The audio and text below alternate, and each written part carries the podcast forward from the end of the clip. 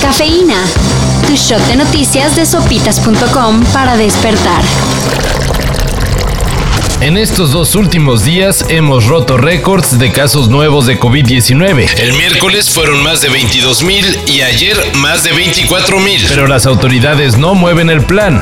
Las clases presenciales se retomarán el 30 de agosto. Sin miedo al éxito, por decirlo de algún modo. El regreso será voluntario siguiendo los ya conocidos protocolos de prevención. Y firmando una carta compromiso.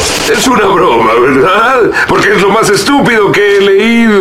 Sí, será un documento que los padres entregarán para dar fe de que los niños regresan a clases sin ningún síntoma de COVID-19. Y si son asintomáticos, llueve, truene o relampaguee. Samuel García dejó su faceta de meme con patas para hacer este importante anuncio. puedan estarse trasladando a la aduana.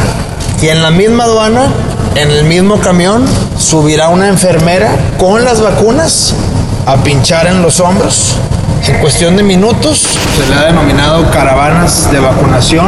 sin necesidad de tener visa y completamente gratis. Según el gober electo de Nuevo León, esto fue gracias a negociaciones de la iniciativa privada del Estado y que en Texas nadie se quiere vacunar. Tienen vacunas, les van a caducar en algunos días y dicen, ¿por qué no mejor que se las pongan nuestros hermanos de Nuevo León? Por fin, luego de un complicado proceso judicial, el mantenido, digo, el padre de Britney Spears accedió a renunciar a la gandalla tutela que ejercía sobre su hija. You wanna fuck buddy? You wanna poop buddy? You wanna Maserati? You better work, bitch. o lo que es lo mismo, a dejar de administrar todos los bienes generados por la princesa del pop y hasta aspectos de su vida privada. Sobre esto, el representante de Britney, Matthew Rosengart, señaló que muy bonito y todo, pero ya es tiempo que el señor Spears deje de hacer declaraciones y se haga a un lado. El clásico, ¿qué? ¿Te aplaudo? ¿Te hago un mole o qué? Ya que por 13 años exprimió los millones de su hija. Luego del fracaso en la Copa Oro y con las eliminatorias mundialistas en la puerta, todavía hay quienes insisten que el Chicharito debe volver a la selección. ¿Qué tiene de malo?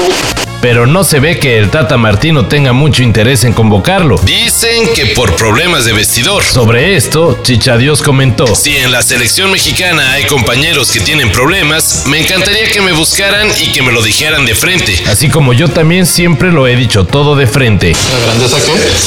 Greatness is not easy. El amistoso le dicen. Vine a Netflix porque me dijeron que acá vivía mi padre, un tal Pedro Páramo. ¿O cómo era? Bueno, el caso es que la obra maestra del escritor Juan Rulfo será adaptada a película por Netflix. El anuncio de este ambicioso proyecto se hizo como parte de los festejos que la plataforma tiene preparados para que las fiestas patrias se hagan en casita. Además de Pedro Páramo, también llegará a Netflix Amores Perros y la recién triunfadora en Cannes, Noche de Fuego de Tatiana Hueso.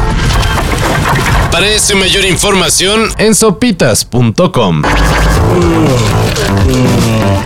Cafeína. Shot de noticias de sopitas.com para despertar.